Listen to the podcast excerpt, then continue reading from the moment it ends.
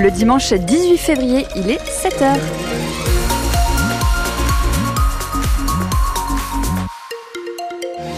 Et à 7h, on va faire un, un, petit point euh, sur la route tout de suite. A priori, pas de soucis pour euh, circuler sur le périph' toulousain.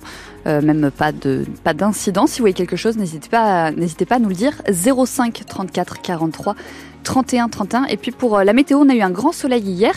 Aujourd'hui, on aura un soleil avec quand même quelques petits nuages, du gris en fin de journée. On en parle après les infos. Les informations donc avec vous, François Ventéjou, à Ernest Vallon, un festival d'essais pour le Stade toulousain. 14 essais dans ce match spectaculaire contre Oyonnax, 9 pour le Stade et 5 pour le dernier du top 14. Journée porte ouverte dans les défenses. À la fin, presque un score de basket 61-34. Le Stade prend le bonus offensif. La performance de la soirée est signée Paul Graou, le demi-mêlée a inscrit à mi-doutre un quadruplé. Quatre essais dans un match, c'est sûr que ça n'arrive pas souvent. Même Graou ne sait pas si ça lui est déjà arrivé un jour. Un jeune, peut-être sur un tournoi, je sais pas. Le demi de mêlée a montré l'exemple, 20 points à lui tout seul. Et puis, il a fait marquer les autres aussi. Mathis Lebel, en l'occurrence, à la 47e minute de jeu. C'est lui qui joue bien le coup, avec Ange qui sent bien le décalage petit côté. Et après, euh, j'essaie de faire de mon mieux possible. Déjà, félicitations à Paul Garou pour son match, parce que je pense qu'un quadruplé, on peut le notifier, ça arrive pas tous les jours dans une carrière. Le plus dur, c'est de réussir à garder son sang-froid, de ne pas s'emballer quand on réussit tout ou presque.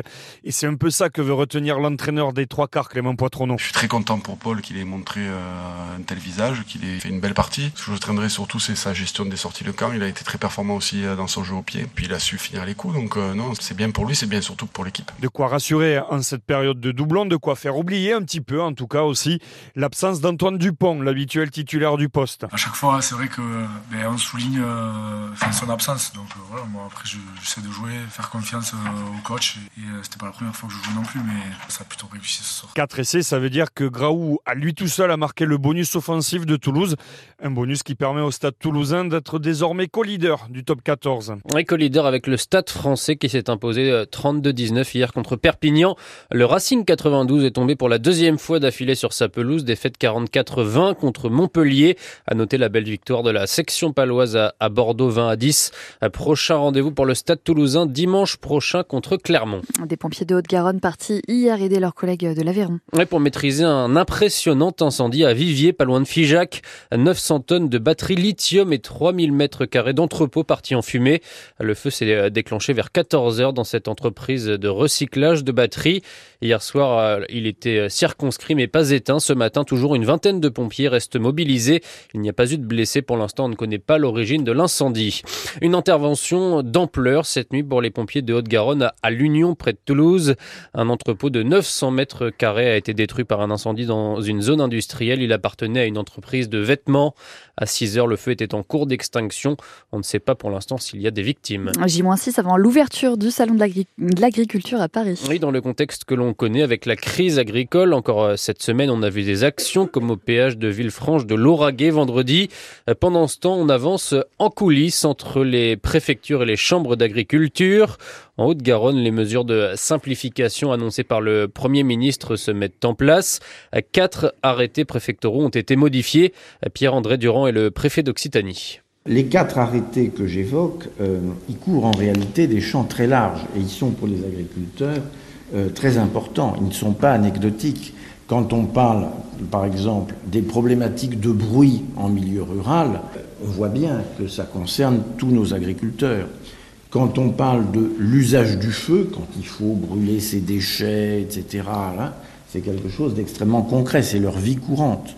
Je pense que ça ne se mesure pas, si vous voulez, au nombre de textes, mais je dirais à leur étendue, à leur portée, à leur objet.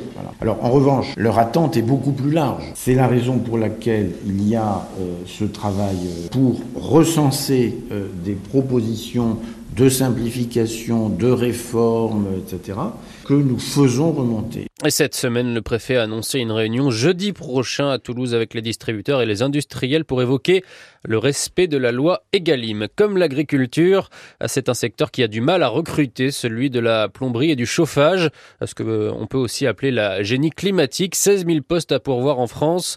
Et bonne nouvelle à Toulouse, une formation vient d'être inaugurée, c'est l'école 19 degrés. 12 alternants sont formés pendant un an ou deux selon le cursus. Parmi eux, Gabriel, 26 ans. Son patron, c'est Cédric Descu de la société XR Solutions Habitat à Portée-sur-Garonne. Forcément ravi d'avoir un, jeune motivé.